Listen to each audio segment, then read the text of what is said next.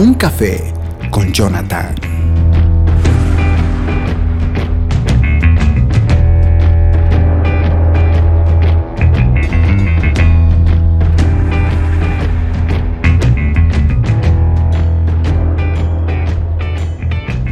Cordial saludo a todos y bienvenidos. Estamos aquí con un nuevo mensaje. Les hablo su fiel hermano y servidor Yasmani Delgado. Y bueno, eh, básicamente vamos a comenzar con este mensaje titulado Reminiscencia Espiritual. Por si alguien se está preguntando qué es reminiscencia, pues hoy también te voy a dar la explicación y qué tiene que ver con el ámbito espiritual. Recordemos que todo, a lo como cristianos, nos basamos mucho en el espíritu. Debemos ser guiados por el espíritu y no por, por nuestra carne o por nuestra humanidad, ni mucho menos por el alma. Así que es muy importante fortalecer el espíritu. Pero ¿qué tiene que ver reminiscencia con el espíritu? Y justamente de eso vamos a hablar hoy.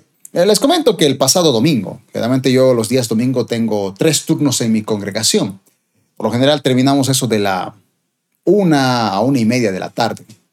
Y bueno, eh, generalmente a mi casa yo suelo llegar, suelo llegar a las dos de la tarde a dos y media promedio. Y generalmente los días domingos son los únicos días que yo puedo descansar. Descansar en el sentido de puedo echarme en la cama, eh, puedo, qué sé yo, prender la televisión, ver lo que yo quiera, o puedo, una vez en mi tablet puedo ver cualquier video entretenido de YouTube simplemente para pasar el rato, a diferencia de la semana donde generalmente uno tiene que trabajar, y pues no tiene ese tiempo quizá para entretenerse. Así que por lo general, si es que no estoy visitando a alguien o no, no tengo una salida de amigos, los días domingos son donde aprovecho en hacer pues esa clase de entretenimiento. Y ahora, justamente, eh, vi una película. La película eh, titula Reminiscencia en español. Eh, la película se estrenó básicamente el pasado 20 de agosto, pero yo la vi recientemente hace días atrás.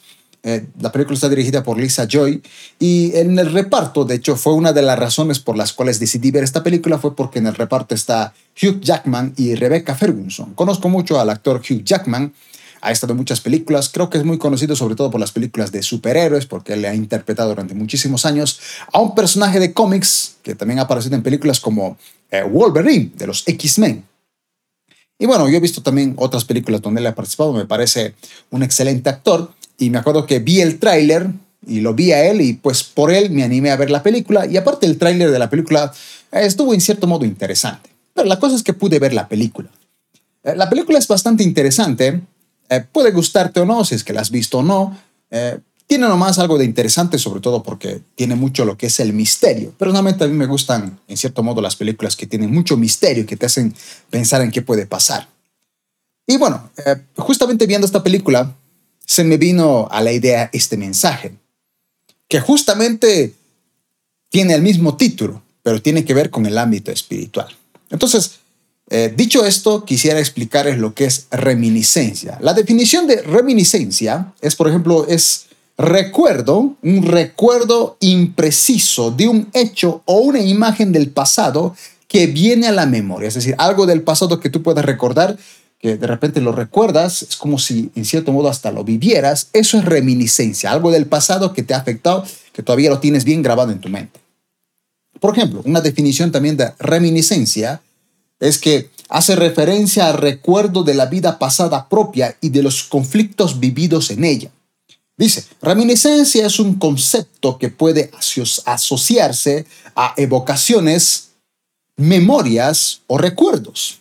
Una reminiscencia es la representación mental, representación mental de una situación, un hecho u otra cosa que tuvo lugar en el pasado. Reminiscencia básicamente tiene que ver con algo que tú has vivido, pero lo recuerdas y te haces regresar en cierto modo al pasado, pero evidentemente de manera mental, porque lo tienes grabado en tu mente. Y por ejemplo, aquí tenemos algunos ejemplos de lo que es reminiscencia. Un ejemplo dice, por ejemplo, este aroma me trae reminiscencia de mis días de la escuela. Es decir, no sé ustedes, pero hay un olor particular que, ay, no me acuerdo ahorita de qué es, pero había un olor, particular que a mí me hacía recordar a una casa determinada. Eh, un perfume que mi mamá solía utilizar y me acuerdo que cuando lo olía en otra persona, automáticamente ese perfume que mi mamá quizá lo utilizaba de manera muy frecuente, pero otra persona casualmente utilizó ese mismo perfume, pero al olerlo me hizo recordar a mi mamá. Eso tiene que ver con reminiscencia. Otro ejemplo dice, no logro tener ni siquiera una reminiscencia de aquellos tiempos, es decir, un recuerdo bien grabado. Hay gente que a veces, eh, con el pasar de los años, si no tiene una foto de un familiar, de un conocido, a veces hasta olvida su rostro, no tiene esa reminiscencia, recuerdo grabado, al menos de manera mental. Y bueno, por ejemplo, continuando hablando un poco de las definiciones de reminiscencia, dice que en el campo de la medicina también se emplea el vocablo estamos analizando como reminiscencia. Se usa para dar forma al concepto de terapia de reminiscencia que se lleva a cabo con personas que se encuentran enfermas de Alzheimer. Gracias a esta propuesta, aquellos consiguen recordar, los que tienen Alzheimer, consiguen recordar a través de esta terapia experiencias de su pasado de una forma absolutamente natural y sin apenas esfuerzos.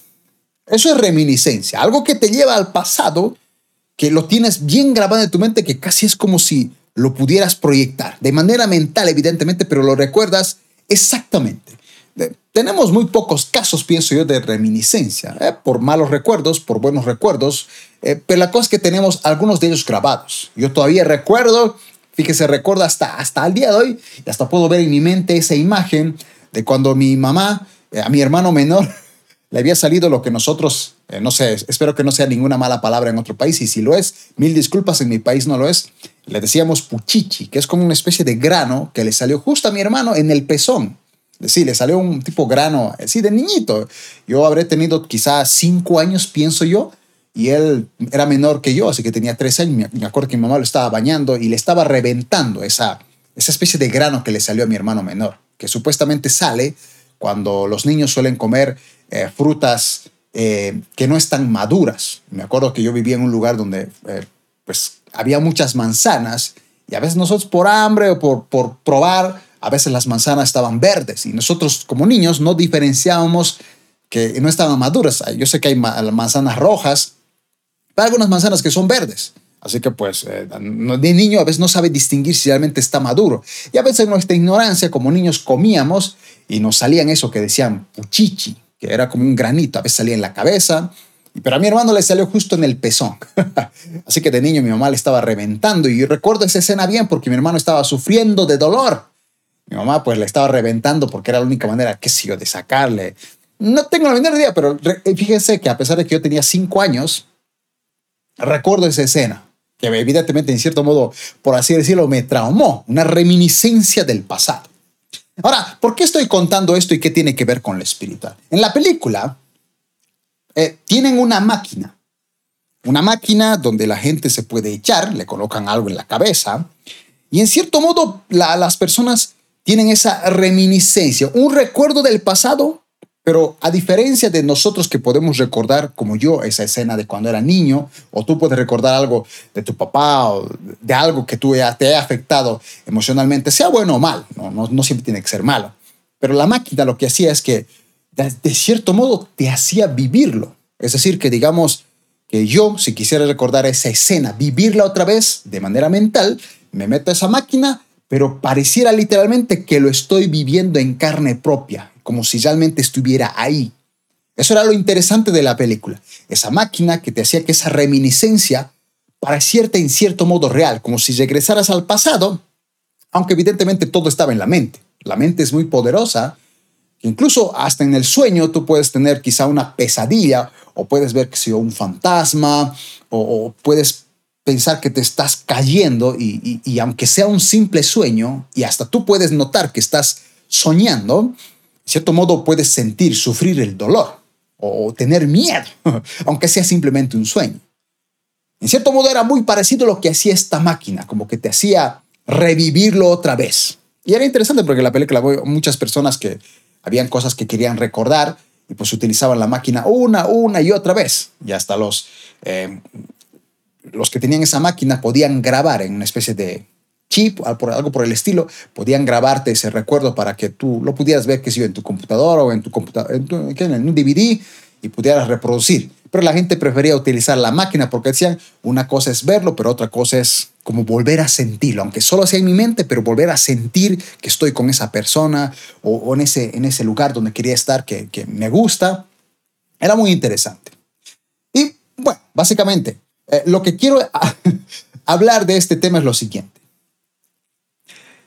Por ejemplo, ha habido muchos científicos que han tratado de fabricar máquinas ya sea para regresar al pasado o ir al futuro.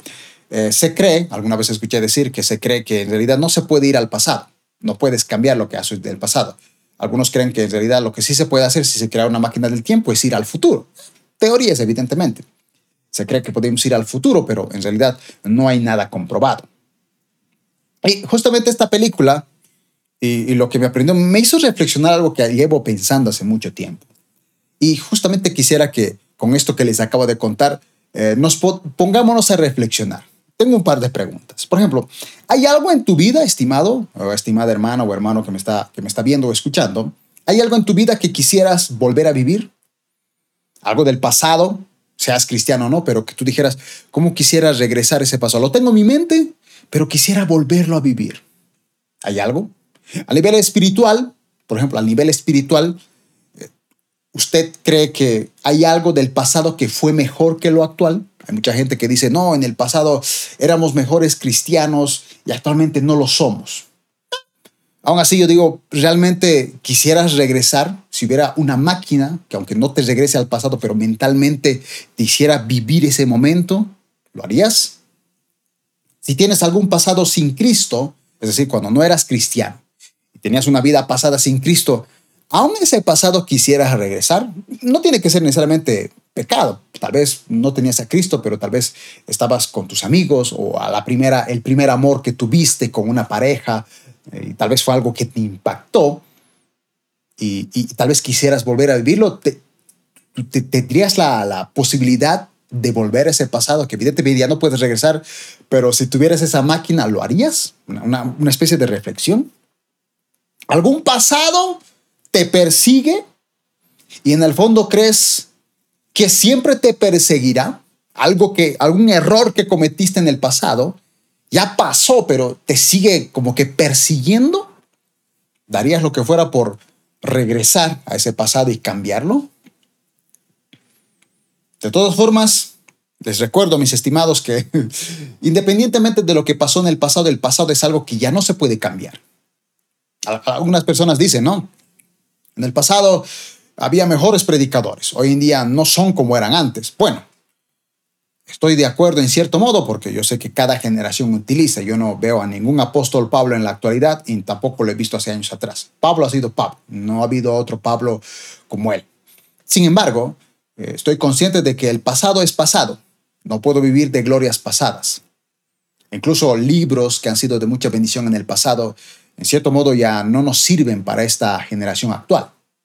Así que eh, lo que trato de decir es que no podemos enfocarnos necesariamente en lo que está en el pasado, ni tampoco lo que está en el futuro, porque el pasado ya pasó. El futuro es desconocido.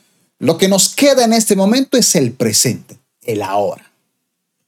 Y justamente, ya que creo que la mayoría ha entendido lo que es reminiscencia, ese, recuerdo mental en tu mente que no lo puedes olvidar, sea bueno o malo, que tienes de un pasado que no va a regresar, quiero hablar de lo que es la reminiscencia espiritual. Cuando tú lees Filipenses 3.8, vamos a leer la Reina Valera, dice, por ejemplo, el apóstol Pablo dijo, y ciertamente, aún estimo todas las cosas como pérdida esto dijo el apóstol Pablo. Todas las cosas que él había vivido antes de, tener a Cristo en su corazón, las tenía como pérdida por la excelencia del conocimiento de Cristo Jesús, mi Señor, por amor de lo cual lo he perdido todo.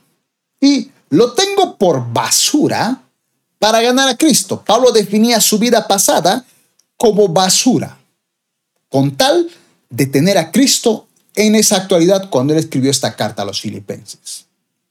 Esta palabra basura, en el original griego, viene de una palabra que se traduce como escubalón, que básicamente tiene que ver en algo que se le tira a los perros, como un desperdicio que le das a los perros, desechos, basura. La gente generalmente cuando come algo, un pollo, los huesos lo bota a la basura y a veces así la misma basura se lo da al perro, al perro callejero, que no es tu mascota, por ejemplo. Eso básicamente era para Pablo su vida pasada.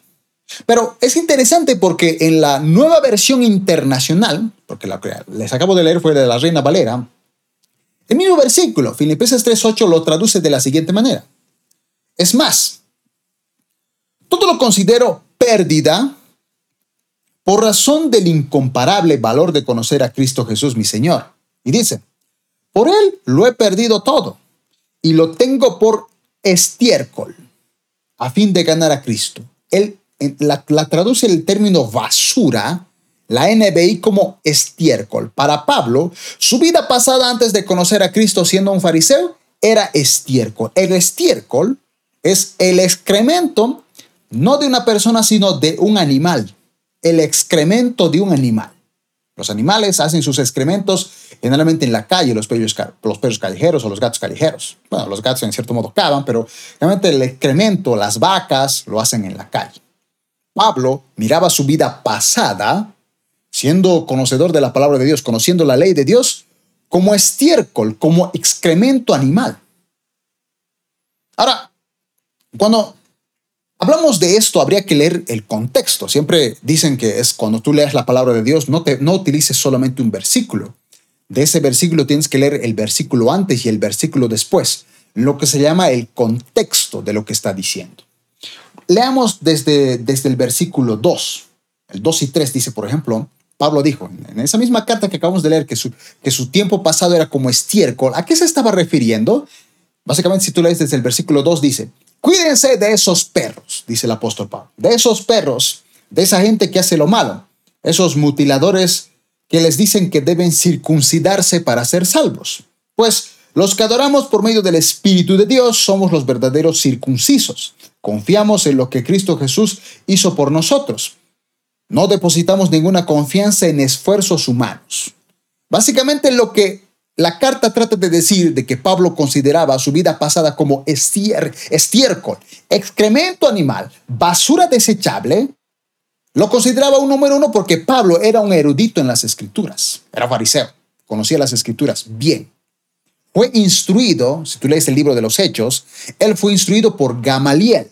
Gamaliel era justamente ese hombre respetado fariseo que cuando arrestaron a Pedro y algunos de los discípulos y dijeron esto, están haciendo un escándalo, eh, Gamaliel dijo, eh, estimados, les doy un consejo, quiero decirles algo. Eh, ¿Por qué en vez de tratar de matarlos o hacerles la vida imposible a estos discípulos del camino de, de ese tal Jesucristo, ¿Por qué en vez de eso no los dejan en paz? Ha habido muchas personas que se han levantado con muchos seguidores y han muerto, es decir, han desaparecido, no han generado impacto. Evidentemente eso demuestra que si no tienen a Dios, pues no van a generar ninguna revolución ni ningún impacto. Pero si esos hombres realmente son enviados de Dios y ustedes tratan de detenerlos, no van a poder, porque prácticamente se estarían metiendo con Dios. Ese hombre de esa sabiduría aunque no sabemos si tenía Cristo en su corazón, pero en cierto modo entendía que si Dios utilizaba a alguien y esa persona tenía respaldo de Dios, había que mínimamente respetar eso, aunque no seamos parte. Ese era el maestro de Pablo. Pablo, aún a ese hombre que le instruyó, en cierto modo lo consideró estiércol. Aún de manera errada, Pablo fue fiel, por ejemplo, al hecho de, su creencia. Él decía que los que se llamaban cristianos o seguidores de Cristo, antes de ser cristianos se les conocía como los del camino, él básicamente los mataba, aunque la ley decía que no debías matar, pero su extremo de creencia en proteger lo que él creía llegó al extremo de matar gente que se hacía llamar cristiano, gente que seguía a un tal Jesús, a un tal Cristo, y él los mataba, porque él decía, no, estos tienen que terminar porque están arruinando lo que nosotros creemos. Pero al conocer a Jesús, esa vida pasada que él tenía, que él evidentemente creía que era lo correcto. Él estuvo justo en el momento que habían asesinado al primer mártir de la iglesia cristiana. Esteban, él estuvo presente ahí, después fue hasta Damasco y a buscar a todo lugar, a todos los que sean cristianos, a matarlos a todos y llevarlos a la cárcel. Ese hombre que creía tener una razón, de repente tiene un encuentro con Cristo y tiempo, años después, escribe esta carta diciendo, porque mi vida pasada como fariseo, por las creencias que yo tenía sin Cristo, hoy las tengo por basura, por estiércol, por excremento animal, algo asqueroso que nadie quiere querer ni ver, mucho menos pisar. Así lo consideraba Pablo. Los versos 6 al 8 dice, por ejemplo, era tan fanático, dice Pablo, que perseguía con crueldad a la iglesia. Y en cuanto a la justicia, obedecía a la ley de, o sea, a la ley al pie de la letra. Antes creía que esas cosas eran valiosas. Fíjese lo que dice. Lo que él creía, proteger la ley de tapa a tapa era valioso. Antes era valioso. Pero ahora lo considero que no tiene ningún valor debido a lo que Cristo ha hecho. Así pues, todo lo demás no vale nada cuando se compara con el infinito valor de conocer a Cristo Jesús mi Señor. Por amor a Él he desechado todo lo demás y lo considero por basura, estiércol, excremento animal a fin de ganar a Cristo.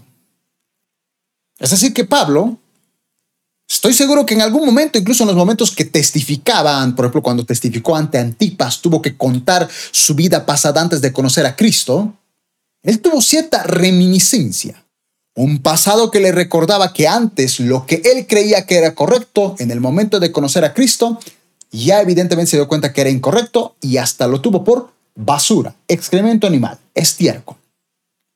Les comento, estimados, ya que estamos hablando de, reminiscencia, mi vida, por ejemplo, como creyente nuevo en el año 2006, en mayo del 2006, acepté a Cristo en mi corazón, asistí a una iglesia con tan solo 18 años de edad,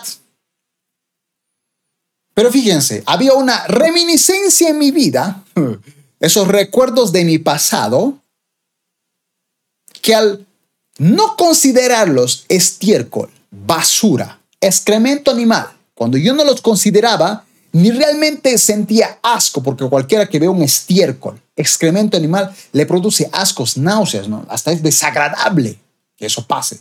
Tú tienes animales en tu casa y si el animal hace su excremento en la sala, es asqueroso, huele horrible, aunque tú lo limpies, es como hasta la sensación de asco. Se supone que así debería, nosotros deberíamos ver nuestra vida pasada, no deberíamos tener esa reminiscencia de decir, ay, mi vida antes de ser cristiano era tan bonita. No. Y, y ahorita justamente vamos a ir a eso, porque es muy importante eso justamente para este mensaje. Recordaba, cuando acepté a Cristo en mi corazón, eh, asistí a la iglesia, normal como jovencito, nuevecito, un par de semanas, meses en la iglesia, pero debo confesar que había una reminiscencia en mi vida. Recordaba con nostalgia mis viejas amistades de mala vida. Es decir, esos amigos que me llevaban a la fiesta a beber, bebidas alcohólicas evidentemente, a fumar, alguna vez hasta drogarme, tenía nostalgia de recordar esa vida. En cierto modo, como que esas fiestas, esos bailes, esas noches que gastaba mi dinero, esas noches que incluso, voy a confesar aquí, tenía hasta orgullo de ser pandillero. Yo, a los 15 años de edad, 15, 16 años de edad y 17, fui pandillero, pertenecía a una pandilla que se llamaban los Panteras Negras Junior. Éramos junior porque los que tenían más de 20 años eran panteras negras. Los menores de 18 años éramos considerados juniors. Éramos pandilleros. El padrino, el que me bautizó para ingresar a esa pandilla, era un clefero, alguien que olía clefa. Y fíjense que esa vida, que evidentemente ya había muerto en el momento de aceptar a Cristo, en cierto modo, todavía para mí era agradable. Era una reminiscencia que en ocasiones, siendo cristiano nuevecito, todavía quería vivir, o en cierto modo me parecía como que sí, pequé, hice cosas malas, pero lo disfruté, la pasé bastante bien. Puede que incluso algunos en este momento estén diciendo, sí, ya la verdad, hice muchas cosas malas, pero me siento bien. No estoy diciendo que necesariamente que yo me haya alegrado con mis amigos, en cierto modo, esté mal. Hablo del contexto de dañar mi vida, dañar mi cuerpo, emborracharme, escaparme de mi casa. Había noches que yo no llegaba a mi casa y mi mamá llorando y dudo mucho que uno, cuando un día sea un futuro papá, se alegre que su hijo no, no, no aparezca en casa dos, tres noches. Y debo confesar, yo era alguien que a pesar de que había aceptado a Cristo en mi corazón con 18 años, si de algo todavía seguía orgulloso, es de haber tenido relaciones sexuales antes de estar casado. Fornicación. Es decir, Claro, yo no era cristiano, así que antes de los 18 años de edad, cuando acepté a Cristo en mi corazón, yo sí había tenido relaciones sexuales. Así que ya sabía lo que era tener una relación sexual. No era cristiano, evidentemente, pero a pesar de que me había convertido, y a pesar de que sabía que en el momento de la conversión uno tiene que guardar su cuerpo y solo puedes tener relaciones sexuales en el momento que te has casado. No que estás noviando ni enamorando, sino que te has casado, porque eso, en la relación sexual, es para el matrimonio. Yo ya había llegado al cristianismo, pero en cierto modo todavía decía, wow, bien que tuve relaciones sexuales. Cosa que evidentemente con el pasar de los años ha cambiado. Si bien no puedo cambiar el pasado, me alegra saber de que en, mis años de soltería que he estado después de que me he hecho cristiano, no volví a tener una relación sexual. Esa parte de mi vida dije, güey, esta parte, al menos siendo cristiano, la guardaré específicamente con la mujer que comparta su vida conmigo. Pero en ese entonces sentía orgullo de haber tenido relaciones sexuales y hasta me encantaba presumirla. Entre los hermanos de a veces decíamos, ¿y de ustedes quién es virgen? Y todos, bueno, yo sí me he guardado, yo sí todavía no, porque soy miedoso. Yo, papá lo hizo, evidentemente en el mundo, pero orgulloso. Era de los cristianos que sentía que necesitaba una buena razón, es, fíjense esto, era de los cristianos nuevecito, 2006, con un par de meses siendo cristiano, era de los que creía que necesitaba un buen testimonio para demostrar que Cristo me había cambiado y transformado. ¿Por qué digo esto? Digo esto porque hay muchas personas, y lo digo porque llevo cristiano desde el año 2006, estamos acá 2021, y en ocasiones veo a los, sobre todo adolescentes o jóvenes, y en algunos casos mayores, que me dicen cosas como, ¿sabes qué? Yo no tengo un buen testimonio. A veces quisiera predicar, pero no tengo un buen testimonio. A veces veo que un drogadicto pasa al templo y dice, Ay, yo me drogaba y, y arruinó mi vida. Miren, mi cara está todo deshecho, pero Cristo me salvó. ¡Wow! ¡Qué testimonio! Yo no tengo eso. Toda la vida me he portado bien. ¿Qué testimonio puedo transmitir? Dios, no tengo algo que, que dé peso. Y, y muchas ocasiones he visto que gente que decía eso, no todos, algunos de ellos, decían, ¿saben qué? Creo que me voy a dar una vacación, me voy a ir al mundo, voy a arruinar mi vida y así voy a tener un testimonio digno de lo que Cristo hizo conmigo. Siendo cristianos, siendo cristianos. Y créame que yo era parte de esos.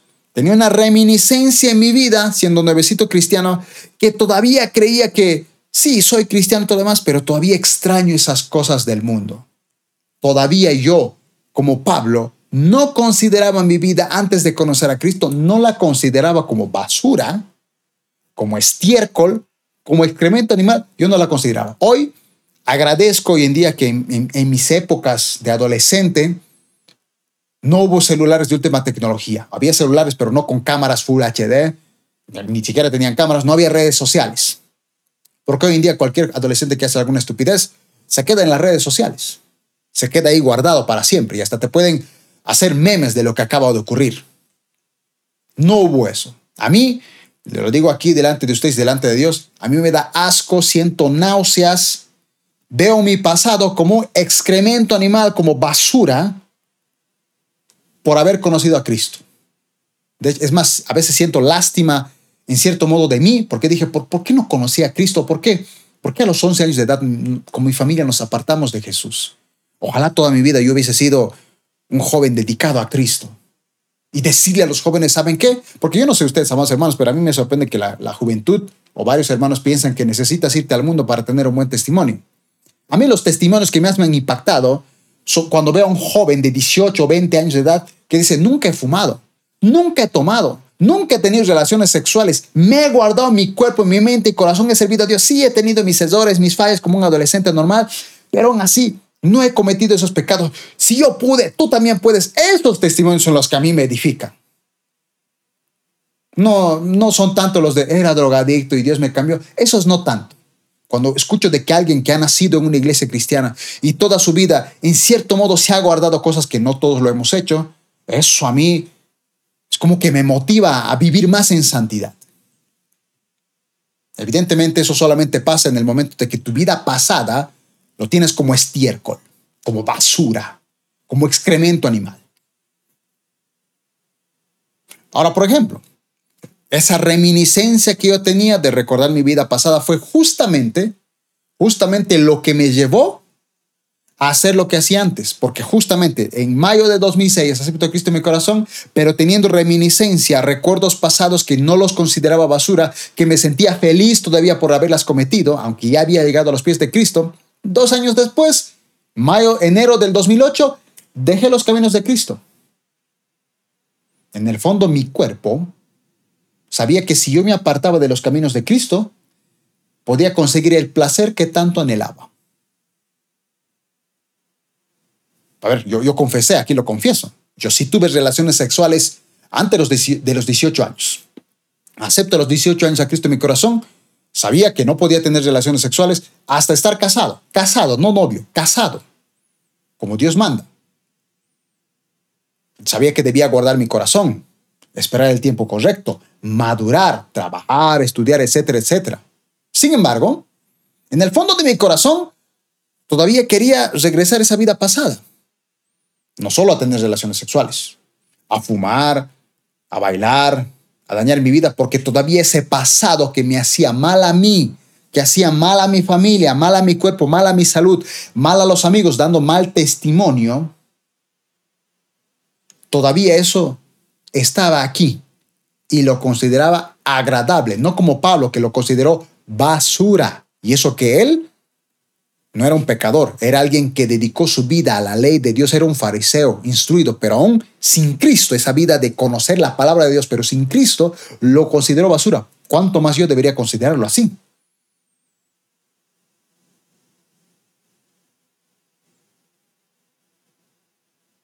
Si algo sabía es que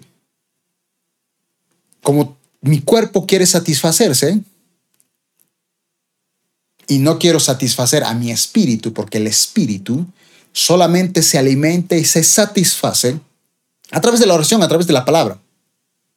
Solo eso hace que esa reminiscencia que tú tienes en tu mente no te lleve a ese pasado, que todavía lo quieres recordar. No hablo de un pasado de, ay, a mi abuelito, esas cosas no, hablo de, de pasados donde hiciste cosas malas. ¿Qué tal si eres una persona muy chismosa? Y tal vez eras muy popular por tus chismes. Y quisieras recordar ese pasado que eras muy popular. Quizá eras alguien que eras mujeriego, es decir, que andabas con una chica, con otra, con otra choca, y, y a lo mejor tenías con cualquiera de ellas relaciones sexuales y eso te enorgullecía, te sentías feliz porque todo el mundo hablaba de ti, eras el popular en el colegio o la universidad. Y hoy como cristiano todavía en el fondo tienes esa reminiscencia, querer vivir eso que hiciste en el pasado, porque déjame decirte que esa reminiscencia va a hacer que tú regreses al mundo. Porque eso justamente hizo que yo, dos años siendo cristiano, regresara a hacer lo que había antes.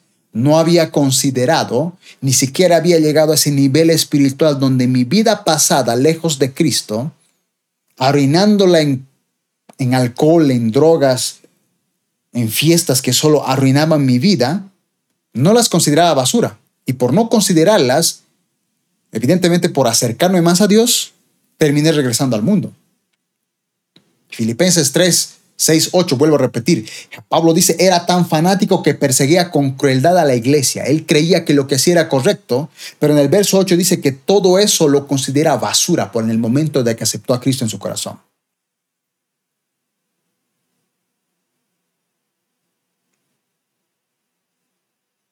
Ahora, debo reconocer que si bien en, enero del 2008 yo me fui al mundo, para mayo, dos años después de ser cristiano, mayo del 2008, con 20 años de edad, yo regresé otra vez a los caminos de Cristo como el famoso hijo pródigo.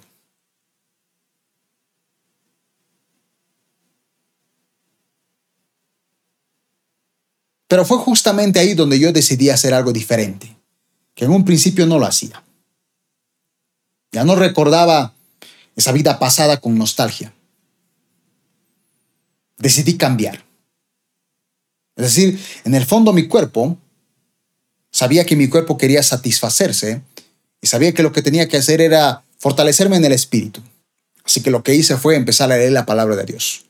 No leía la palabra de Dios. Es justamente cuando tú no lees la palabra de Dios. No escuchar la prédica del domingo. La palabra de Dios, tú personalmente abrir tu Biblia, leerla todos los días, como dice José 1.8, de día y de noche, meditar en ella, aplicar en ella, obedecerla para que tengas éxito a nivel espiritual. Si tú no lo haces, la reminiscencia de ese pasado te llevará al mundo en algún momento. Así que como yo sabía que no quería que ese recuerdo pasado, que yo todavía no lo consideraba basura, no me afectara, empecé a leer la palabra de Dios. Dije, voy a leerla un capítulo por día mínimo y voy a orar cinco minutos. Y después, cuando ya me, acostumbre a orar cinco minutos, van a ser diez, van a ser quince, van a ser veinte y luego más tiempo. Y la palabra de Dios, más todavía. Porque es la única manera donde tú fortaleces tu espíritu, que si viene una, esa reminiscencia, no te va a llevar al pasado. Ni a recordarlo, porque toda cosa que tú tengas en tu mente que recuerdes, quieras o no, vas a regresar a ese pasado.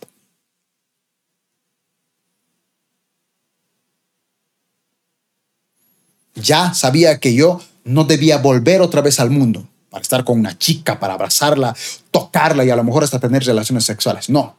Dije, ok, esto es algo que evidentemente yo ya cometí ese error sin Cristo. Ahora que soy cristiano, no. Voy a cuidar mi cuerpo hasta guardarlo para cuando llegue al matrimonio. Al menos voy a dar todo lo mejor de mí. Y leía la palabra de Dios. Ya no quería, quería tener asco de esa vida pasada sin Cristo. Y me di cuenta de que cuando tú alimentas tu espiritualidad, tarde o temprano, mientras pasan las semanas y meses, créeme que el pasado te da náuseas. Es decir, ese, ese pasado errado donde estabas sin Cristo. ¿Por qué digo esto? Yo, yo una de las maneras en que noto la madurez de un cristiano, sea varón o mujer, no importa la edad que tenga, noto es de cierto modo cómo recuerda su pasado. Si es de los que cree que su vida antes de Cristo era mejor, que la disfrutaba mejor, esa persona no es madura. Es decir, si la persona me dice que cuando se emborrachaba, cuando abandonaba a sus hijos, cuando se metía con una y otra mujer, o se metía con uno y otro hombre, esa vida pasada le trae felicidad y quisiera volver a ese pasado, ese no es un maduro cristiano. Un maduro cristiano como Pablo, ese pasado es como basura. A mí no me gusta contar mi testimonio. Cuando me dicen contar tu testimonio, yo digo, mmm, te van a enterar de cómo era yo. No siento felicidad, no quiero que nadie sepa de mi vida pasada. Sí, yo sé que es de bendición y todo lo demás, pero yo quisiera testificar que, no sé, el año 2018 me convertí a Cristo y en 2021 no tuve relaciones sexuales con ninguna mujer. De eso quiero testificar, que se puede uno guardar, no de la vida pasada que antes hice. No, no sé si me estoy dejando entender. Dejé de escuchar música secular, porque sabía que la música secular en cierto modo producía reminiscencia. Hay canciones que tal vez tú has vivido con tus amigos en, fiestas o en parrandas, qué sé yo, y de repente esa canción te hace recordar, te hace una reminiscencia, un recuerdo pasado de lo que viviste en el pasado y quieres volver a vivirlo. Sin Cristo. Dañando tu vida, dañando tu cuerpo. Tal vez siendo desobediente como yo lo era con mis padres. Esa reminiscencia tuvo que morir pero solamente murió en el momento que yo busqué a Dios en oración y en palabra. Algo que, puedo testificar cuando yo me aparté de los caminos de Dios esa vez en el año 2008, pero me acuerdo que antes de ser cristiano, yo me acuerdo que acepté a Cristo en mi corazón. Tenía que ir a un, a un retiro de jóvenes. Era un retiro de jóvenes. Yo ya tenía el dinero para poder cancelar porque era fuera de la ciudad, en un lugar, tres noches, tres días. Y me acuerdo que en ese entonces yo había aceptado a Cristo en mi corazón. Había una chica que yo estaba estudiando en el colegio y esa chica me gustaba, pero la chica tenía su novio. Ya, eran novios formales hace mucho tiempo. Entonces, como que me gustaba, pero ya es imposible, ¿verdad? No se puede.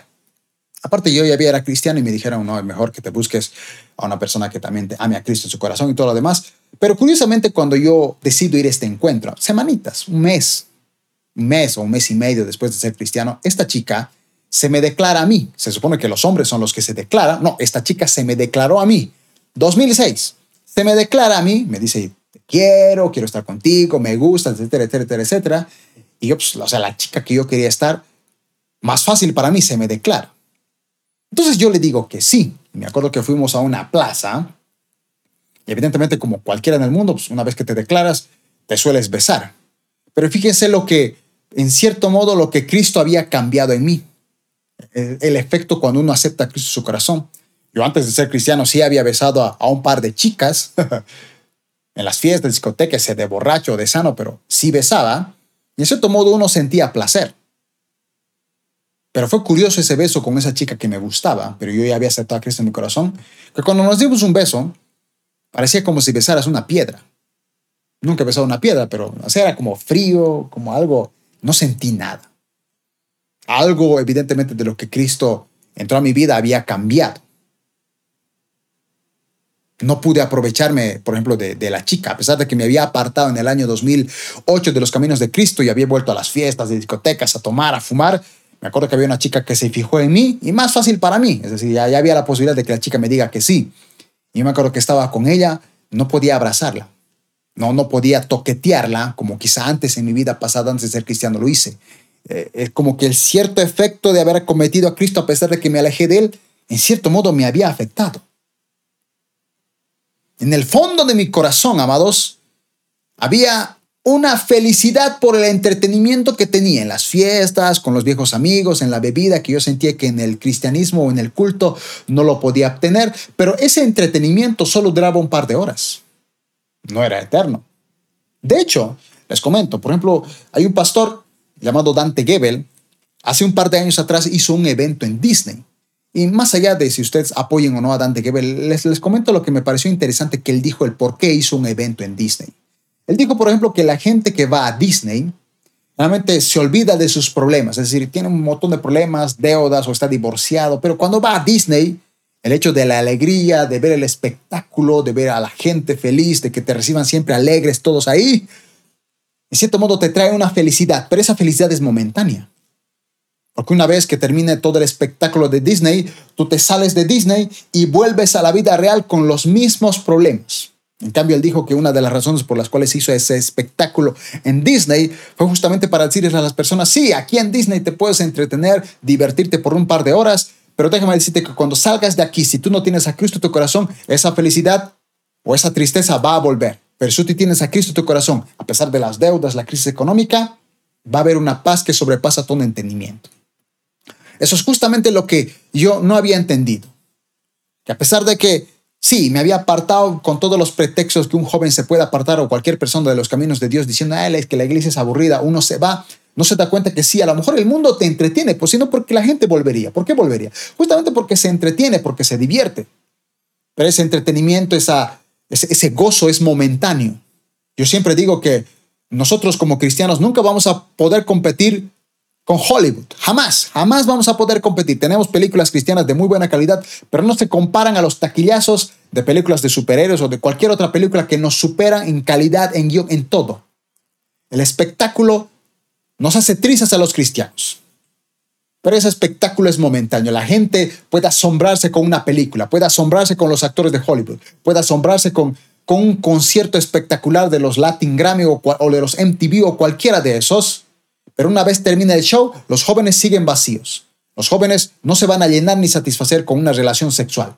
Van a seguir vacíos en su corazón. porque ese vacío? La única persona que lo llena, o el único ser, es Dios. Las iglesias no tendremos una, una escenografía gigante como lo tiene Hollywood, pero nosotros sí tenemos algo que Hollywood jamás, jamás le va a dar a los jóvenes. La presencia de Dios. Porque un día que el joven experimente la presencia de Dios, su vida cambia. Por eso es que la gente, por más que el adorador desafine, no regresa al mundo.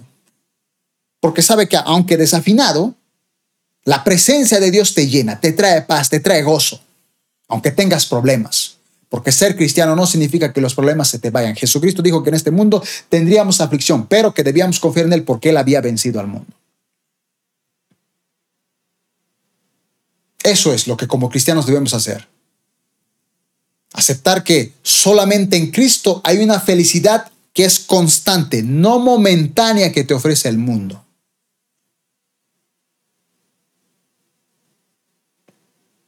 Así que lo que debía hacer para que esa reminiscencia no me llevara al pasado, leer la palabra de Dios, buscar oración. Me empecé a servir en mi iglesia, a enfocarme más en mi iglesia. Quiero ser líder, quiero predicar, quiero hacer esto, quiero, quiero liderar, quiero, quiero hacer algo que me apasione más por Dios para que esos recuerdos pasados que tratan de llevarme a mi vida pasada sin Cristo y que incluso me alejen de los caminos de Dios, muera.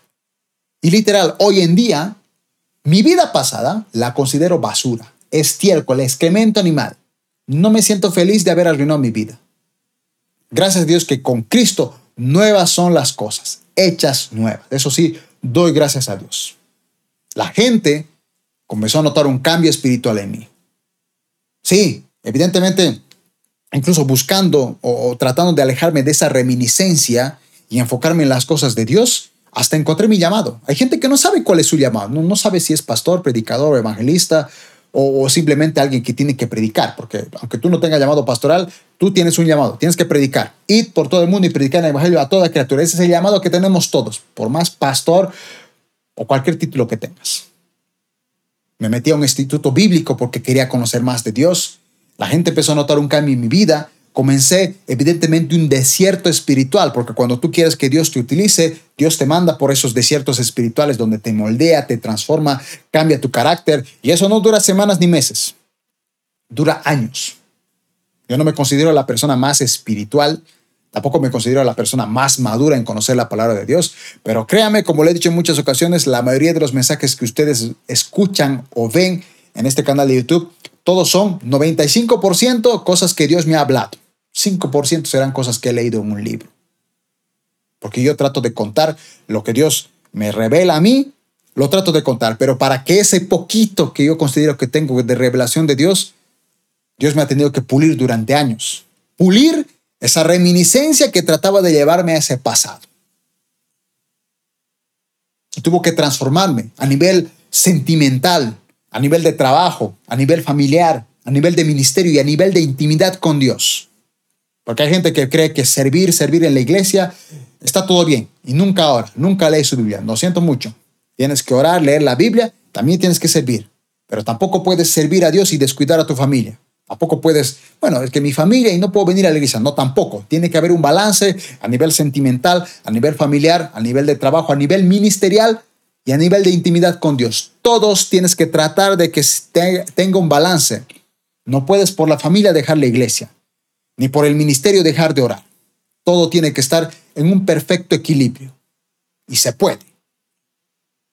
Entonces, madurez espiritual para no volver al mundo es justamente buscar el rostro de Dios para no regresar al pasado. Nunca volverás a tu vida pasada si pones tu mirada en Jesús y en el arado. Quien mira para atrás, como dice el pasaje de Lucas 9:62. Jesús le dijo, el que pone la mano en el arado y luego mira para atrás, no es apto del reino de Dios. Si tú eres alguien que quiere seguir a Dios y estás en la obra de Dios, pero de repente miras para atrás y ya no eres digno. Un verdadero cristiano no debería para mirar para atrás, ni siquiera mirar, no debería darle ganas ni de mirar. Cuando alguien mira para atrás, se nota que no hay un crecimiento espiritual. Se nota que todavía tiene un placer por su vida pasada. Los verdaderos cristianos sentimos asco de nuestra vida pasada. Sea no cristiana, incluso siendo cristiano, yo todavía siento asco de mi vida, de inmadurez. Digo, qué, qué, tonto decía. Era muy orgulloso, eh, creía que yo nomás debía predicar, miraba a los líderes, decía, estos líderes no saben nada, no saben interpretar la vida. Y yo, ¿por qué estudié en el Instituto Bíblico? Lo sé todo. Aún eso Dios tenía que pulir, aún eso me da vergüenza. y seguramente de aquí a unos 10 años sentiré vergüenza de lo que soy ahora, en cierto modo, porque diré, wow, dije tal cosa, inmadurez, pero obviamente es parte del crecimiento, que obviamente no se compara con la vida pasada sin Cristo. Te debería dar vergüenza ese pasado fuera de Dios.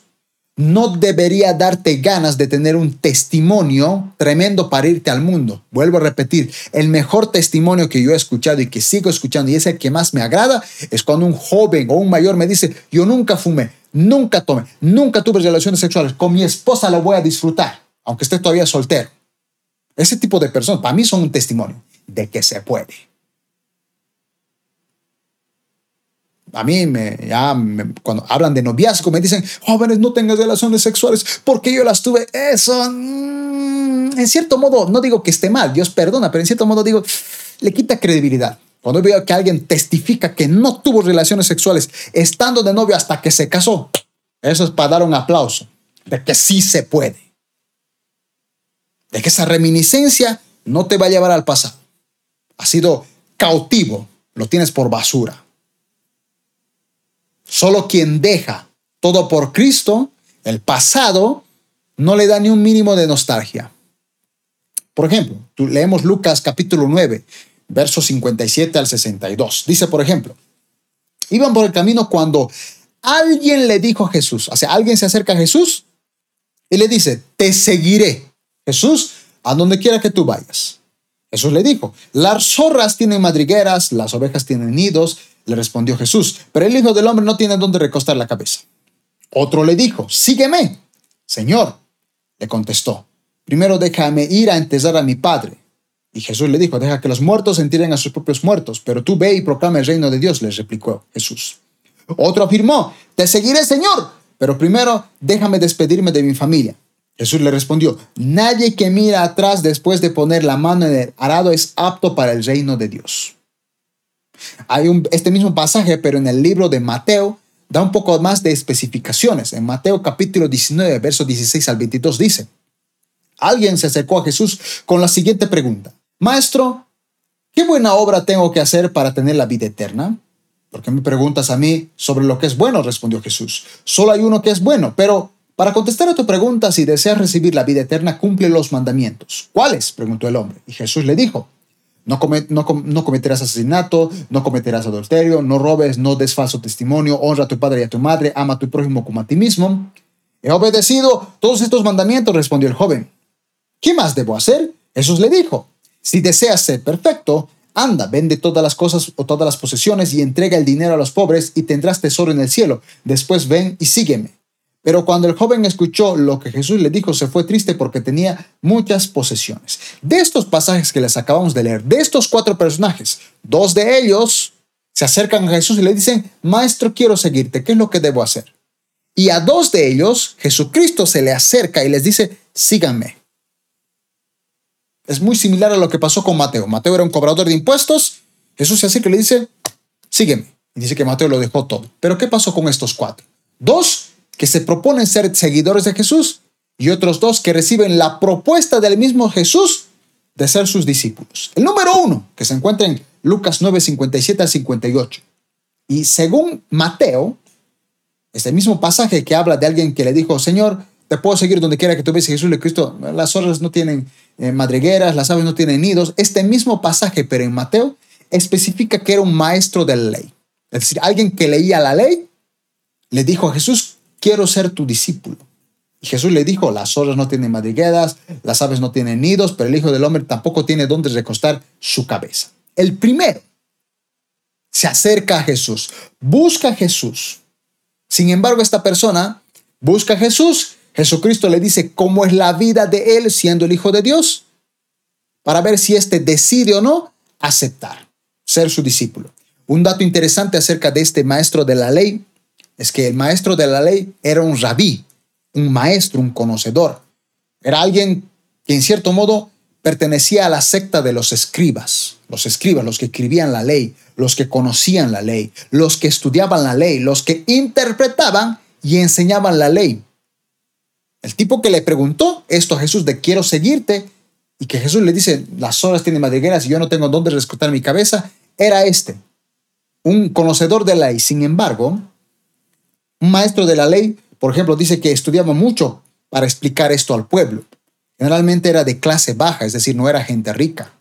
Y si no pertenecían al Sanedrín, evidentemente tampoco tenían recursos económicos. No tenían oficio, no ejercían ningún comercio. Y como la enseñanza de la ley debía ser gratuita, evidentemente ellos no recibían un pago por interpretar la ley, simplemente la interpretaban, la enseñaban, de lo que vivían en cierto modo eran de las ofrendas que la gente le daba y sus admiradores también. En cierto caso eran pobres. Vivían de la ayuda de sus admiradores y sus seguidores. En tiempos de Jesús, muchos de esos intérpretes de la ley, maestros de la ley, no aceptaban a Jesús como hijo de Dios a pesar de que leían de él en la palabra de Dios. Y uno de estos ve a Jesús y le dice, maestro, quiero seguirte. Y Jesús le dice, ¿Quieres seguirme? Pues te comento que las zorras tienen cuevas, los pajaritos tienen nidos, pero yo, el Hijo del Hombre, el Hijo de Dios, no tengo ni siquiera dónde recostar esta cabecita. Porque ando predicando y dedicando mi vida, ni me pagan por esto. No sabemos si el tipo le siguió o no. No lo sabemos. En, en Lucas capítulo 9, los versos 61 al 62, este también buscó a Jesús. Era un joven que se le acerca a Jesús y le dice, quiero seguirte. Pero él dice que tenía que, que ir por su familia. Por ejemplo, ¿por qué este otro del verso 61 al 62 donde dice, Señor, quiero seguirte, pero primero déjame despedir de, despedirme de mi familia? Jesús le respondió, nadie que mire para atrás, pone la mano en el arado, es apto para el reino de Dios. ¿Qué pasó con este joven? Este joven quería seguir a Jesús, pero primero quería pues, eh, que, cuidar a su familia.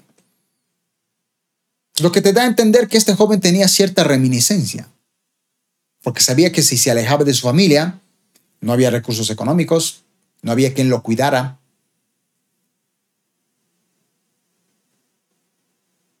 Jesucristo no era su prioridad, su familia lo era. Recordemos, amados hermanos, que Dios en nuestras vidas tiene que ser el primero. Dios es primero. Después está tu familia. Y después de tu familia está la iglesia. No es Dios, iglesia, familia. Es Dios, familia, iglesia. Y si tú eres alguien casado, seas varón o mujer, después de Dios, no son tus hijos. Y después tu esposo o esposa. Es Dios, tu esposo o esposa, tus hijos. No es Dios, mis amigos y después mi familia. Es Dios, mi familia y después mis amigos. Siempre hay un orden. Pero en este caso, este joven, su familia era primero que Dios. Por si acaso voy a recalcar, a veces escucho a gente que dice, yo, yo quiero dedicar mi vida a mi familia, pero mi familia no entiende. Yo necesito gastar mi dinero para mi familia. El apóstol Pablo dijo que cualquiera que no alimenta a los suyos y quiere servir a Dios, pero no alimenta, es decir, no cuida, no, no provee económicamente a la familia que tiene, a la esposa, a sus hijos que tiene, es peor que un incrédulo.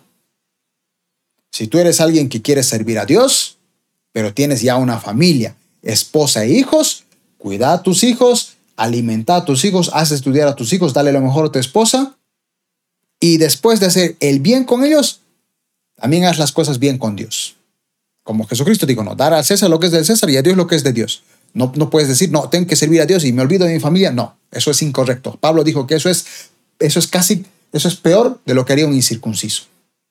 Porque tu familia es tu primer ministerio, no la iglesia. Tu familia es tu primer ministerio. Este mismo pasaje de donde el joven se le acerca a Jesús, pero le dice, primero deja que, que primero deja que me cuide mi familia. En la TLA, lo traduce de una manera más interesante. Dice, por ejemplo, luego vino otra persona y le dijo a Jesús, Señor, quiero seguirte, pero primero déjame ir a despedirme de mi familia. Jesús le dijo, no se puede pertenecer al reino de Dios y hacer lo mismo que hace un mal campesino. El que se pone a arar el terreno y luego y vuelve la vista para atrás, los surcos le salen torcidos. El arado básicamente eh, eh, eh, es algo que el animal, tú tienes que estar sujetando y no, y no puedes distraerte, porque si distraes, algo puede salir mal. Por ejemplo, el arado es un instrumento de agricultura la cual es usada para remover el suelo para sembrar. Se realizan surcos en los cuales posteriormente son arrojadas las semillas. Este tipo de surcos facilitan la repartición adecuada del agua, además de una correcta distribución de la tierra para que se pudiera tener una cosecha más abundante. Es decir, que para hacer esos surcos, ese arado Tú tienes que estar bien atento a lo que estás haciendo, no puedes distraerte. Porque si miras para atrás, puedes distraerte y ya arruinaste lo que acabas de hacer. Por eso Jesucristo le dijo, no, el que mira para atrás no es digno. Si ya pusiste las manos en el arado, no puedes mirar para atrás porque, porque vas a arruinar todas las semillas que se, van a sembrar. Vas a arruinar todo el riego que se va a hacer por una estupidez como mirar atrás, por esa reminiscencia que te quiere hacer mirar atrás. Por eso Jesucristo dijo, mejor ni mires atrás. El apóstol Pablo no miraba atrás porque mirar para atrás, él era como estiércol, como basura. Nadie voltea para mirar excremento, amados hermanos. Uno rechaza el estiércol solo por el olor que es desagradable y ni siquiera se lo quiere imaginar. Nuestra vida pecaminosa o esa vida pasada de mediocridad espiritual debería ser un estiércol apestoso para nosotros. La mujer de Lot, el mejor ejemplo. Dios le dice, salgan de este mundo de pecado, olvídense de su vida pasada, va a venir fuego del cielo, los va a consumir. no miren para atrás. Y dice que la mujer de Lot miró para atrás y se volvió una estatua de sal. Ese es el mejor ejemplo para todo cristiano. Esa vida pasada no deberías darles, no debería haber ni siquiera una pizca de sentimiento de mirar para atrás. No deberías en tu vida como cristiano desear, ay, cómo disfrutaba antes las fiestas, dicen los jóvenes, ay, cómo disfrutaba bailar y todo lo demás. No, no digo que bailar necesariamente sea pecado, me refiero a ese lugar, a ese ambiente, ese, a ese lugar lleno de pecado. No debería darte placer ir si es que tuviste una vida pasada en un lugar así. No debería darte placer, estimado joven soltero, de, ay, cómo disfrutaba antes de tener relaciones sexuales con esas chicas o tal vez de ir a prostíbulos, qué sé yo. No deberías tener ese placer de recordar, debería darte asco, pena, decir, wow, ojalá me hubiese guardado para el matrimonio. Dios hace las cosas nuevas, pero hablo del ejemplo de que deberías sentir náusea, asco de esa vida pasada. Génesis capítulo 19, verso 22 dice, la esposa de Lot miró hacia atrás mientras le seguía y se quedó convertida en una estatua de sal. Muchos de nosotros, por mirar al pasado, nos convertimos como estatuas de sal y ya no seguimos adelante, como yo, volvemos al mundo nuestra vida pasada debemos aborrecerla, como Pablo, la considero como estiércol. Ahora vamos a otro dato, en Lucas 9, 59 al 60, en el momento donde Jesús decide llamar a alguien. Dos personas se le acercan a Jesús proponiéndole ser sus seguidores, pero había dos a los que Jesús les propone seguirles. En Lucas 59, 60, Jesús decide llamar a alguien, pero este, curiosamente, tenía el llamado a predicador. Se los voy a leer. A otro le dijo, sígueme. Señor le contestó, primero deja a mí enterrar a mi padre, deja que los muertos se entierren a sus propios muertos. Le dijo Jesús, pero tú ve a proclamar el reino de Dios. Este joven al que Dios había llamado tenía llamado de predicador, tenía llamado de predicar el reino de Dios, pero el impedimento era cuál. Él dijo, sí Señor, pero déjame que entierre a mi padre. Es decir, mi padre está vivo, deja que lo entierre, envejezca, cobre la herencia y te sigo. En el comentario, el diario vivir de este pasaje, dice, por ejemplo, algo muy interesante. Dice que Lucas no nos dice si el padre había muerto o si tenía alguna enfermedad terminal. Parece probable que si el padre hubiera muerto, el hijo tendría que cumplir los servicios fúnebres. Jesús proclamó que un verdadero discípulo demanda la acción inmediata. Jesús no enseñó a la gente que abandonara sus responsabilidades familiares, pero a menudo les dio mandamientos a la luz de sus verdaderas motivaciones. Tal vez este hombre no quería seguir a Cristo Jesús al instante y usó a su padre como una excusa, ya que siempre hay un costo en seguir a Jesús y cada uno debe estar dispuesto a servir en lo que se requiere. Los a Mateo le dijo, sígueme, y lo dejó todo. O sea, no dijo, no dijo Mateo, me voy a despedir de los romanos, voy a decir que renuncio. No, lo dejó todo. Estaba con Pedro en la barca, sígueme, lo siguieron. Dice que los hijos de Zebedeo, Juan y Jacobo, estaban con sus padres remendando las redes. Se acerca Jesús, sígame y los haré mis discípulos. Dice que dejaron a su papá. Esa es la acción inmediata cuando uno sigue a Jesús. No deshonrar a los padres, porque nunca los deshonró. De hecho, la misma mamá de Juan y Jacobo dice que los seguía. Si fue ella misma la que le dijo a Jesucristo, por favor, que mi hijo esté uno a tu derecha y uno a tu izquierda. O sea, que respetaban también a los papás. Se, se menciona a la suegra de Pedro, en comentarios de la Biblia Plenitud dice lo siguiente de este pasaje. La lealtad a Cristo tiene precedencia sobre todas las lealtades. El hombre trataba de excusarse diciendo que debía cuidar de su padre hasta que éste muriera. Teniendo llamado pastoral, ponía una excusa. Yo conozco a varias personas que tienen llamado pastoral o tienen llamado misionero y siempre ponen una excusa. Sí, pero lo que pasa es que quisiera construir mi casa, lo que pasa es que quiero tener mi auto, lo que pasa es que quiero hacer esto, lo que pasa es que quiero casarme excusa, excusa, excusa, excusa, y ninguno de ellos se está dando cuenta de que en el tribunal de Cristo van a rendir cuentas por todas las cosas que están negándose a hacer por llamado de Dios. Porque si Dios te llamó a hacer algo y tú no le estás cumpliendo, es como si no obedecieras, no a tu jefe, al mismo creador. Y dice la Biblia que horrendas manos se caer en la mano del creador. Dios te creó para un propósito y tú no quieres cumplirlo, estás revelando ante tu creador.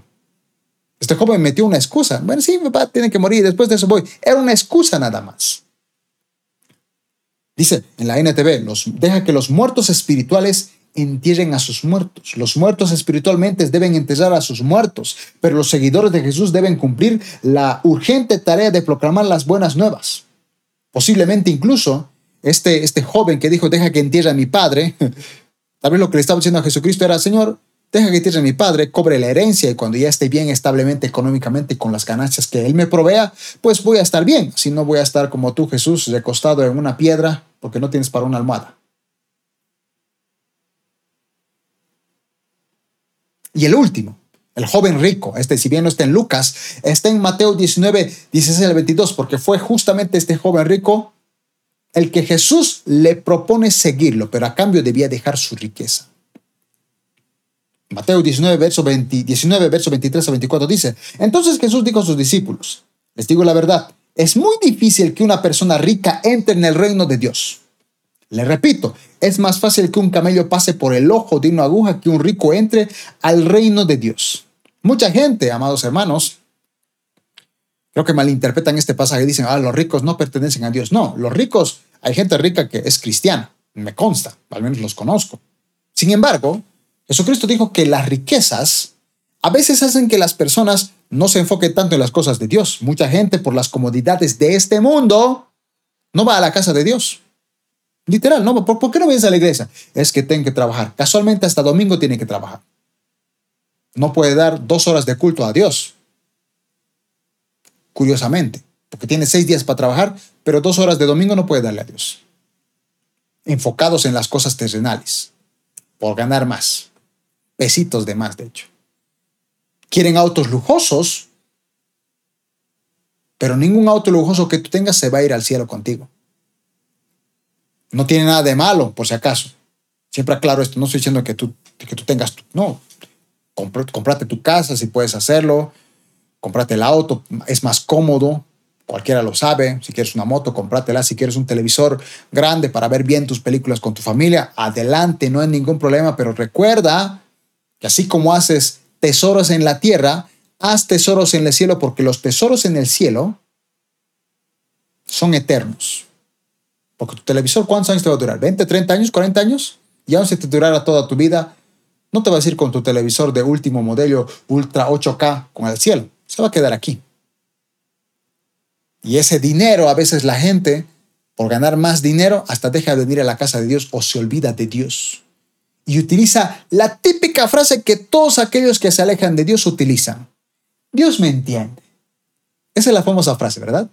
Dios me entiende. Yo, sé que no estoy en la iglesia, pero, pero Dios me entiende. Como diciendo, ¿sabe que yo, soy un fornicario, estoy fornicando, pero, pero Dios me entiende. No, te vas a ir al infierno igual.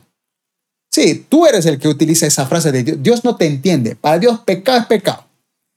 Y alejarte de sus caminos, poner a Dios como tu prioridad. En este caso, a las riquezas como tu Dios y no al Dios, es peligroso, porque dijo Dios, nadie puede adorar a Dios y a las riquezas. O es Dios o es las riquezas, no puede ser ambas. Y la gente dice, yo no estoy viniendo a la iglesia porque pues, tengo que trabajar. Dos horas de culto no le pueden dar a Dios. Salmos capítulo 49, verso 16 al 20 dice, así que no te desanimes cuando los malvados se enriquezcan. Hay gente que ve a un rico y dice, ay, este desgraciado, ojalá se muera de COVID. Así literal. Dios dice, no le tengas, no te desanimes cuando veas a la gente malvada ser rica. Y en sus casas, hay cada vez más esplendor. Pues al morir no se lleva nada consigo ese rico, que aunque sea pecador, nada de lo que tiene se va a llevar al cielo.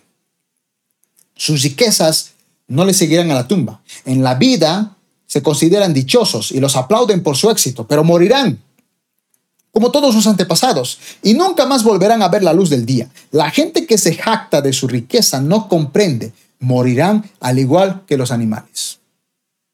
Usted no tiene a Cristo o tenga a Cristo, vamos a morir. Yo no me considero rico, pero tampoco me considero pobre, rico siendo el espíritu. Pero yo, como el que no ha tenido a Cristo en su corazón, me voy a morir si Cristo no viene. Pero la diferencia es que una vez yo muera, voy a estar con mi Creador. En cambio, el otro no. Un verdadero maduro espiritual no tiene envidia ni éxito de otras personas, sean cristianos o no. Sabe que si no tiene comodidades, un verdadero cristiano maduro sabe que si no tiene su casa propia o su auto propio, sigue siendo feliz, porque sabe que la felicidad no se basa en las cosas que adquieres, porque si tu felicidad es la casa que tienes, el día que la pierdas, tu reminiscencia va a hacerte recordar esa comunidad y vas a dejar de venir a la iglesia porque quieres otra vez tu casa y tienes que trabajar hasta domingos. Además, te vas a ir a otro país. Ni a ese otro país vas a buscarte Dios. Un verdadero cristiano maduro sabe que más allá de la inversión terrenal que necesitas, está una inversión espiritual. Tus ofrendas, tus diezmos, tu ofrenda a los misioneros, tu ofrenda a la gente necesitada, ayudar a los demás. Ese es un verdadero creyente, no aquel que gana, gana, gana y nunca da nada. ¿Por qué están cobrando en las iglesias? No, pues, pero para su partido de fútbol, ahí sí gasta. Algo que ni le va a bendecir ni le va a hablar de Dios, en eso sí gasta. Para un televisor último modelo sí gasta, pero para cosas de Dios, ni un peso. Se afana con el diario vivir. ¿Entendió? Un verdadero maduro espiritual. Solo un maduro espiritual entiende que nuestra vida dura 70, 80 años y Cristo no viene y luego se acabó. Todo lo que lograste, los éxitos que obtuviste se van a quedar aquí. Lo único que se va a ir a, ese, al cielo o a la eternidad que nos espera con Dios son los tesoros que invertiste. El tiempo que dedicaste tu vida a servir a Dios, el tiempo que dedicaste a predicar de Dios, el tiempo que gastaste de tu dinero para que otras personas conocieran a Dios, eso es la recompensa que vas a recibir eterna, no 70, 80 años. Y lo que más me llama la atención de esto es la parábola del rico insensato, porque tú lees Lucas 12, verso 3 al 21, dice, entonces alguien de la multitud exclamó, maestro, por favor, dile a mi hermano que divida la herencia de nuestro padre. Fíjense, la gente en ese tiempo Le dice Jesucristo, este no, me, no quiere compartir mi. De ese tipo de cosas la gente se afanaba en los tiempos de Jesús. Y Jesucristo le dije, amigo, ¿quién me puso de juez sobre ustedes de estas cosas? Eso nos da a entender de que Dios no le interesa tu dinero. El verso 15. Luego dijo, ten cuidado con toda la clase de avaricia. La vida no se mide por cuánto se tiene. Luego contó una historia. Un hombre rico tenía un campo fértil que producía buenas cosechas. Se dijo a sí mismo, ¿qué debo hacer? No tengo lugar para almacenar mis cosechas. Entonces pensó, ya sé, tiraré abajo mis graneros y construiré unos más grandes. Así tendré lugar suficiente para almacenar todo mi trigo y mis otros bienes. Luego me pondré cómodo y le diré a mí mismo, amigo mío, tienes almacenado para muchos años, relájate, come, bebe y diviértete. Pero Dios le dijo, necio, vas a morir esta misma noche. ¿Y quién se quedará con todo aquello con lo que has trabajado? Y Jesús dijo, así es el que amanece, el que almacena riquezas terrenales, pero no es rico en su relación con Dios. Según el verso 14, Dios no es juez de nuestras riquezas o herencias, amados hermanos. Nosotros nos enfocamos en, ay, me han hecho injusticia, me tiene que devolver mi dinero. Hay gente que ahora incluso, Señor, dice, ese, que me debe dinero, tráele, Señor, dile que se arrepienta. La gente le, le, anda buscando a Dios como si fuera su cobrador de deudas. Dios no es cobrador de deudas. Esto lo dijo a la misma persona que le dijo, esa herencia, mi hermano no me quiere dar. Jesús que te dijo, yo no soy juez de ese tipo de cosas. A mí hablamos de cosas espirituales. El verso 20 dice que las riquezas no nos salvarán nuestra vida. Es más, algunas de ellas hasta nos apartan de Dios. Y el verso 21 donde dice, así es el que almacena riquezas terrenales, pero no es rico en su relación con Dios. Lo que Dios quiere que tú seas rico es en tu relación con Dios. Debemos ser ricos, millonarios, inversionistas en nuestra relación con Dios para tener esa eternidad llena de recompensas. Nuestra eternidad es con nuestros 70, 80 años es, es una chiquillada, amados hermanos. Una cosa así, chiquitita. Nuestra vida dice que es como un abrir y cerrar de ojos. Parece 70, 80 años, muchísimo tiempo, pero créame que cuando llegues a 80 años vas a decir, wow, parecía que ayer tenía 10 años. Es un abrir y cerrar de ojos. Una eternidad no se compara. Y Dios te quiere recompensar, quiere que seas rico en tu relación con Él. Solo quien quiere a Dios con todo su ser nunca miraría atrás, jamás, ni de chiste, ni va. Está tan enfocado en adelante, en el arado, que se olvidó del pasado, ni le interesa. Pero aquel que está en el arado y mira para atrás, reeminencia, va a regresar al pasado o va a arruinar. Porque créame que yo, esos dos años de cristiano, me aparté de los caminos de Dios, arruiné mi vida. Me hubiese gustado decir, ¿saben que soy cristiano desde el año 2006? Y nunca me aparté de los caminos de Dios. Fui fiel reminiscencia, nada, nada me alejó de él, no miré para atrás. Pero tristemente lo hice. Obviamente ahora aprendo la lección Y con ese testimonio de vida puedo decir ahora firmemente que desde el año 2008 jamás me aparté de los caminos de Dios. Nunca volví al mundo y nunca pienso volver. No hay reminiscencias, no hay recuerdos, no hay nada que me aleje de Dios. Porque sé que todo eso lo llevo cautivo cada día, cada mañana, cada noche, que busco la presencia de Dios, que leo su palabra de Dios. Por eso es importante leer nuestra palabra de Dios. No solo conformamos con los domingos. Conclusión, con esto terminamos. La única reminiscencia que como cristianos deberíamos tener es el anhelo de crecer espiritualmente como antes. Es decir, si tú tal vez en este momento dices, wow, actualmente no estoy orando nada, pero me acuerdo ese año donde oraba cada día, esa reminiscencia es permitida. Porque te motiva como antes tal vez eras usado por Dios y ahora tal vez por algunas cosas no le está haciendo tanto, que te anhele a esa reminiscencia a crecer espiritualmente. Esa reminiscencia de recordar cómo fue tu primer amor, ese primer amor que encontraste a Dios y todos los días orabas, todos los días leías la Biblia y ahora quizá, pues no tanto, digamos, por así decirlo, que sea por el afán de la vida. Esa reminiscencia es válida porque te hace recordar tu primer amor y te motiva ahora otra vez recordarlo, otra vez enamorarte de Dios. Pero tengamos mucho cuidado, no vivamos de glorias pasadas. No está bien decir, ah, la iglesia era mejor antes. Ese antes ya pasó, ya terminó. Tampoco hay que pensar en el futuro, no, en el presente. Si antes era genial, pero ese antes ya terminó, ahora hagamos lo mejor. Antes las prédicas eran mejores. Bueno, entonces ahora tú busca de Dios y haz prédicas mejores que ese pasado que ya pasó. Bonito, espectacular, no es de bendición a los del presente, pero ya pasó. Recuerda, el pasado ya pasó, el futuro es incierto, pero el presente es lo que tenemos ahora. Debemos vivir en este presente, amados hermanos. Buscar más de Dios en oración ahora, no mañana. No orar como pasó ayer, sino ahora buscar el rostro de Dios. Ahora leer su palabra. Ahora amar más al prójimo. No mañana, ahora. Gastar nuestro tiempo, nuestro dinero, nuestro recurso, nuestra vida en las cosas de Dios ahora. No mañana, ni recordar un pasado donde lo hicimos. Ahora. Y espero que ahora con este mensaje se haya entendido que si tú no quieres volver al mundo y si tú estás a punto de regresar al mundo, espero que este mensaje te haya abierto la mente para entender una cosa. El pasado que tuviste, esa reminencia del pasado que tú teniste y que todavía lo recuerdas, lo anhelas, lo disfrutas, tiene que morir. Y si no ha muerto, es porque todavía no has crecido espiritualmente. No estás orando, lo siento mucho, no estás orando. No estás leyendo la palabra de Dios. Porque cualquiera que lee la palabra de Dios y llora todos los días, no regresa al pasado ni de chiste, ni de chiste. No mira para atrás. Su mano está en el arado y el pasado olvidado.